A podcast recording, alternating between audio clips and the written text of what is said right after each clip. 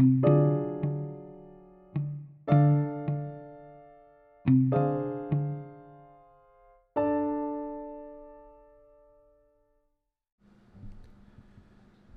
psicología también se puede concebir como un puente entre la filosofía y la fisiología. Allí donde la fisiología describe y explica la constitución física del cerebro y del sistema nervioso, la psicología examina los procesos mentales que tienen lugar en ellos y cómo se manifiestan en el pensamiento, el habla y la conducta. Y allí donde la filosofía se ocupa del pensamiento y de las ideas, la psicología estudia cómo se llega a ellos y qué nos dicen acerca del modo en que funciona nuestra mente. Todas las ciencias surgieron a partir de la filosofía, al aplicarse métodos científicos a las cuestiones filosóficas. Pero el carácter intangible de temas tales como la conciencia, la percepción o la memoria implicaron que la psicología hiciera despacio la transición de la especulación filosófica a la práctica científica. En algunas universidades, en particular de Estados Unidos, los departamentos de psicología comenzaron como una rama de los departamentos de filosofía. En otras partes, sobre todo Alemania, se fundaron en las facultades de ciencias. En cualquier caso, no fue hasta finales del siglo XIX cuando la psicología se estableció como una disciplina científica por derecho propio.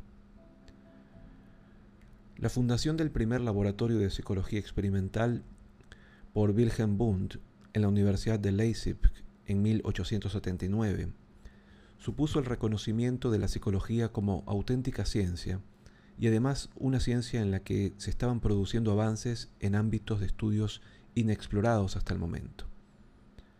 A lo largo del siglo XX, la psicología floreció y se desarrollaron todas sus principales ramas y movimientos.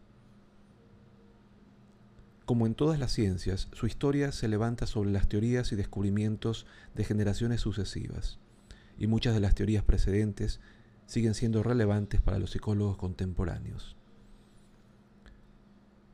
Algunas áreas de investigación han sido objeto de estudio desde los albores de la disciplina y se han sometido a las interpretaciones de las diferentes escuelas de pensamiento.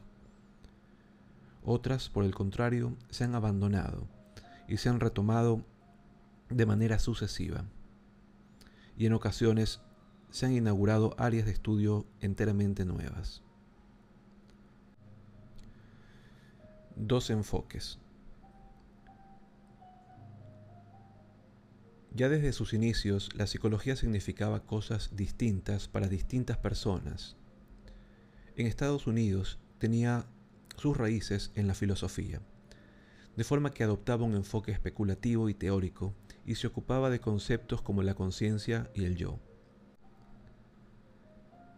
En Europa, en cambio, arraigaba en las ciencias y se centraba en la observación de procesos mentales como la percepción sensorial y la memoria en condiciones controladas de laboratorio.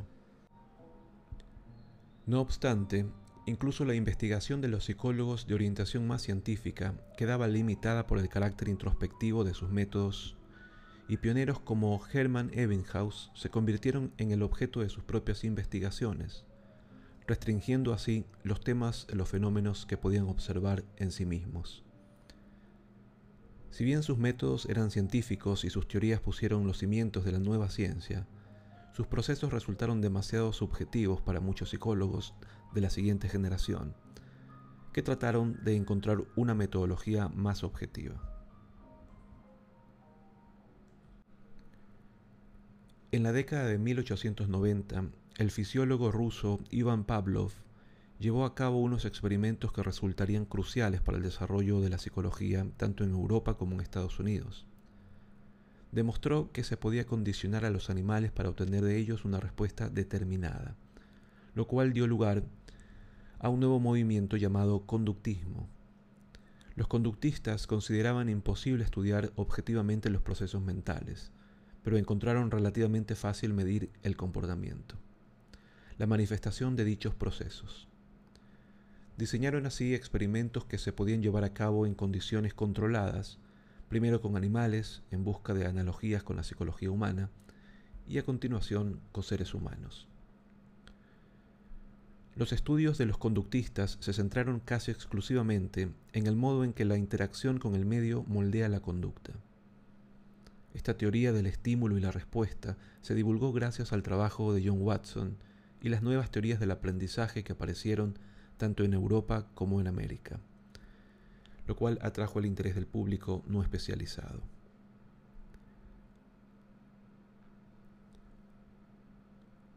La psicología tiene un pasado largo, pero una historia corta, escribió Hermann Ebbinghaus. El primer hecho para nosotros como psicólogos es que hay pensamiento de algún tipo. William James. Al mismo tiempo que en Estados Unidos surgía el conductismo, un joven neurólogo desarrollaba en Viena una teoría de la mente que iba a revolucionar el pensamiento contemporáneo y a inspirar un enfoque psicológico distinto. Basándose en la observación de los pacientes y en su historial médico, más que en experimentos de laboratorio, la teoría psicoanalítica de Sigmund Freud supuso un regreso al estudio de la experiencia subjetiva. Le interesaban los recuerdos, el desarrollo durante la infancia y las relaciones interpersonales, y enfatizaba la relevancia del inconsciente como determinante de la conducta. Por escandalosas que resultaran sus ideas en su tiempo, fueron adoptadas rápidamente y ampliamente, y la idea de la cura hablada continúa vigente en las diversas formas de psicoterapia en la actualidad. Nuevos campos de estudio.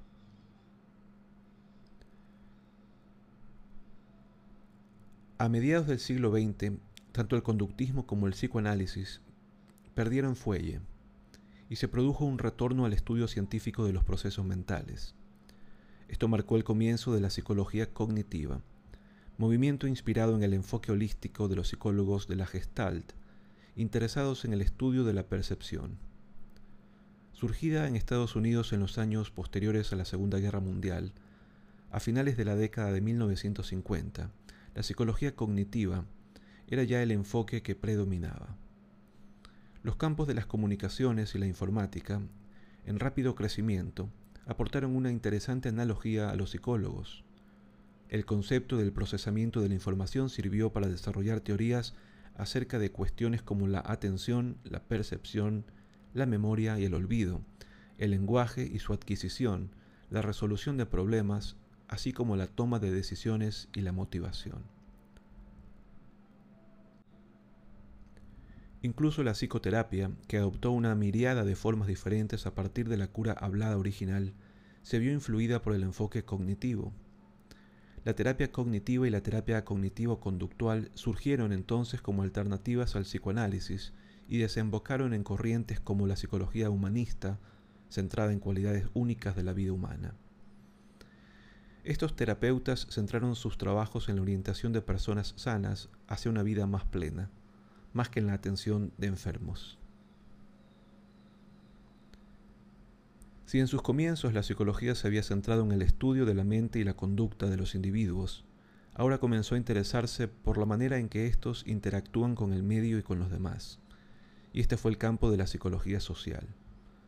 De igual modo, en la psicología cognitiva, esta debía mucho a los psicólogos de la Gestalt, sobre todo a Kurt Lewin, huido de la Alemania nazi a Estados Unidos en 1930. La psicología social ganó importancia en la segunda mitad del siglo XX, cuando sus investigaciones aportaron nuevos y curiosos datos sobre las actitudes y prejuicios, la tendencia a la obediencia y la conformidad, o las razones para la agresión o el altruismo todas ellas cuestiones cada vez más relevantes en el mundo moderno de la vida urbana y las comunicaciones. La persistente influencia de Sigmund Freud se hizo sentir sobre todo en el nuevo campo de la psicología del desarrollo. Esta, ocupada en sus inicios tan solo del desarrollo infantil, extendió su estudio del desarrollo a lo largo de la vida, de la infancia a la vejez trazó métodos de aprendizaje social, cultural y moral e investigó los modos en que establecemos vínculos. La aportación de la psicología del desarrollo a la educación y la formación ha sido importante, y de un modo menos evidente ha influido en las ideas sobre las relaciones entre el desarrollo infantil y las actitudes ante el sexo o la raza. Casi todas las escuelas psicológicas han tratado la cuestión de la singularidad humana, pero a finales del siglo XX tuvo un protagonismo especial en la psicología de las diferencias.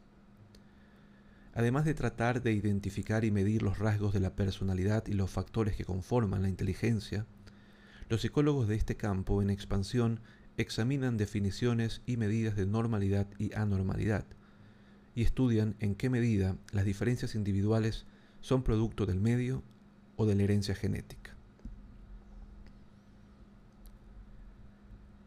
Si el siglo XIX fue la era de la silla del redactor, el nuestro es el siglo del diván del psiquiatra. Marshall McLuhan. La finalidad de la psicología es darnos una idea completamente diferente de las cosas que conocemos mejor. Paul Valéry. Una ciencia influyente. Las ramas de la psicología que existen hoy abarcan todo el espectro de la vida mental y de la conducta humana y animal, hasta el punto de solaparse unas con otras, y con otras disciplinas, entre ellas la medicina, la fisiología, la neurociencia, la informática, la educación, la sociología, la antropología, e incluso la política, la economía y el derecho. De este modo, la psicología ha llegado a ser quizá la más diversa de las ciencias. La psicología no deja de dialogar con otras ciencias, sobre todo con la neurociencia y la genética. Así, por ejemplo, el debate sobre herencia y ambiente, que se remonta a la década de 1920 con Francis Galton, continúa hasta la actualidad y recientemente la psicología evolucionista ha terciado en él con el estudio de los rasgos psicológicos como fenómenos innatos y biológicos, sujetos a las leyes de la genética y la selección natural. La psicología es un área de estudio muy amplia y sus descubrimientos nos conciernen a todos. De uno u otro modo, informa muchas de las decisiones que se toman en el gobierno, los negocios, la industria, la publicidad, los medios de comunicación de masas, etc. Nos afecta a nivel individual y grupal, y contribuye al diagnóstico y tratamiento de las enfermedades mentales y al debate público sobre cómo están o podrían estar estructuradas nuestras sociedades. Las ideas y teorías de los psicólogos han penetrado en la cultura cotidiana hasta el punto de que muchos de sus descubrimientos sobre la conducta y los procesos mentales nos parecen de sentido común. Sin embargo, a pesar de que algunas de las teorías formuladas por la psicología confirman nuestras intuiciones, otras tantas nos dan bastante que pensar. Y los psicólogos han escandalizado e indignado al público en más de una ocasión al proponer tesis que eran contrarias a la sabiduría tradicional. En su breve historia, la psicología nos ha ofrecido muchas ideas que han transformado nuestra manera de pensar y que nos han ayudado a comprendernos mejor a nosotros mismos, a los demás y también al mundo en el que vivimos. La psicología ha cuestionado creencias arraigadas, ha sacado a la luz verdades en ocasiones inquietantes y ha aportado nuevas perspectivas y soluciones a problemas complejos. Su creciente popularidad como carrera universitaria indica no solo la importancia de la psicología en el mundo actual, sino también lo estimulante que puede llegar a ser la exploración del misterioso mundo de la mente humana. Muchas de las cuestiones en las que trabaja la psicología moderna han sido objeto del debate filosófico mucho antes del desarrollo de la ciencia tal como la conocemos en la actualidad. Los primeros filósofos de la antigua Grecia buscaron respuestas a preguntas acerca del mundo que nos rodea y la manera en que pensamos y nos comportamos. Desde entonces hemos lidiado con las cuestiones sobre la conciencia y el yo, la mente y el cuerpo, el conocimiento y la percepción, la organización de la sociedad y la buena vida. Las ramas de la ciencia evolucionaron a partir de la filosofía y cobraron impulso a partir del siglo XVI, hasta llegar a la revolución científica que dio paso a la Ilustración en el siglo XVIII. Pese a que esos avances en el conocimiento científico daban respuesta a muchas preguntas sobre nuestro mundo, lo cierto es que se seguía sin haber explicación para los mecanismos de la mente. Con todo, la ciencia y la tecnología aportaron modelos útiles para formular las preguntas correctas y poner a prueba las teorías sobre la base de datos relevantes. Mente y cuerpo. Una de las figuras claves de la revolución científica del siglo XVII, el filósofo y matemático René Descartes, esbozó una distinción entre mente y cuerpo que fue crucial para el desarrollo de la psicología. Descartes propuso que todos los seres humanos poseen una existencia dual, con un cuerpo maquinal separado de una mente o alma inmaterial, pensante. Psicólogos posteriores, como Johann Friedrich Herbert, ampliaron la analogía de la máquina para incluir al cerebro y describieron los procesos mentales como la actividad del cerebro-máquina. El grado de separación entre la mente y el cuerpo se convirtió en un tema de debate. Así pues, los científicos se preguntaban en qué medida los factores físicos conforman la mente y en qué medida lo hace el medio. El debate sobre herencia y ambiente, alimentado por la teoría evolutiva del naturalista británico Charles Darwin y posteriormente retomado por Francis Galton, planteó temas tales como el desarrollo, el libre albedrío, el aprendizaje y la personalidad. La filosofía todavía no había explicado completamente estas cuestiones, ahora ya maduras para el estudio científico. Entretanto, el descubrimiento de la hipnosis popularizó la naturaleza misteriosa de la mente e inclinó a los científicos más serios a pensar que la actividad de la mente entrañaba algo más que el pensamiento consciente y manifiesto. Así, estos científicos se propusieron estudiar la naturaleza del inconsciente y su influencia en el pensamiento y en la conducta. Nace la psicología. Sobre este telón de fondo surgió la moderna ciencia de la psicología. En 1879, Wilhelm Wundt fundó en la Universidad de Leipzig, en Alemania, el primer laboratorio de psicología experimental y por entonces empezaron a aparecer departamentos de psicología en universidades por toda Europa y Estados Unidos. Así como la filosofía había adquirido ciertos rasgos según el país, la psicología se desarrolló de formas distintas en los diversos centros. En Alemania, psicólogos como Wundt, Hermann Ebbinghaus y Emil Kraepelin adoptaron un enfoque estrictamente científico y experimental. En Estados Unidos, por el contrario, el de William James y de sus seguidores de Harvard fue un enfoque más teórico y filosófico. Junto a estas áreas de estudio, en París apareció una influyente escuela de pensamiento en torno a las investigaciones del neurólogo francés Jean-Martin Charcot que había empleado la hipnosis con personas que padecían histeria. Esta escuela trajo a psicólogos como Pierre Janet, cuyas ideas sobre el inconsciente anticiparon las teorías psicoanalíticas de Sigmund Freud. A lo largo de las dos últimas décadas del siglo XIX, se produjo un rápido auge de la nueva ciencia psicológica, así como el establecimiento de una metodología científica para el estudio de la mente, análoga a la que empleaban la fisiología y las disciplinas afines para estudiar el cuerpo. Por primera vez, el método científico se aplicaba a cuestiones como la percepción, la conciencia, la memoria, el aprendizaje y la inteligencia, y de tal observación y experimentación surgieron nuevas y numerosas teorías. Aunque estas teorías procedieran a menudo del estudio introspectivo de la mente por parte del investigador, o de relatos muy subjetivos de los sujetos de los estudios, así se pusieron los cimientos para que la siguiente generación de psicólogos pudiera desarrollar estudios verdaderamente objetivos de la mente y la conducta, y aplicar sus propias teorías al tratamiento de las enfermedades mentales.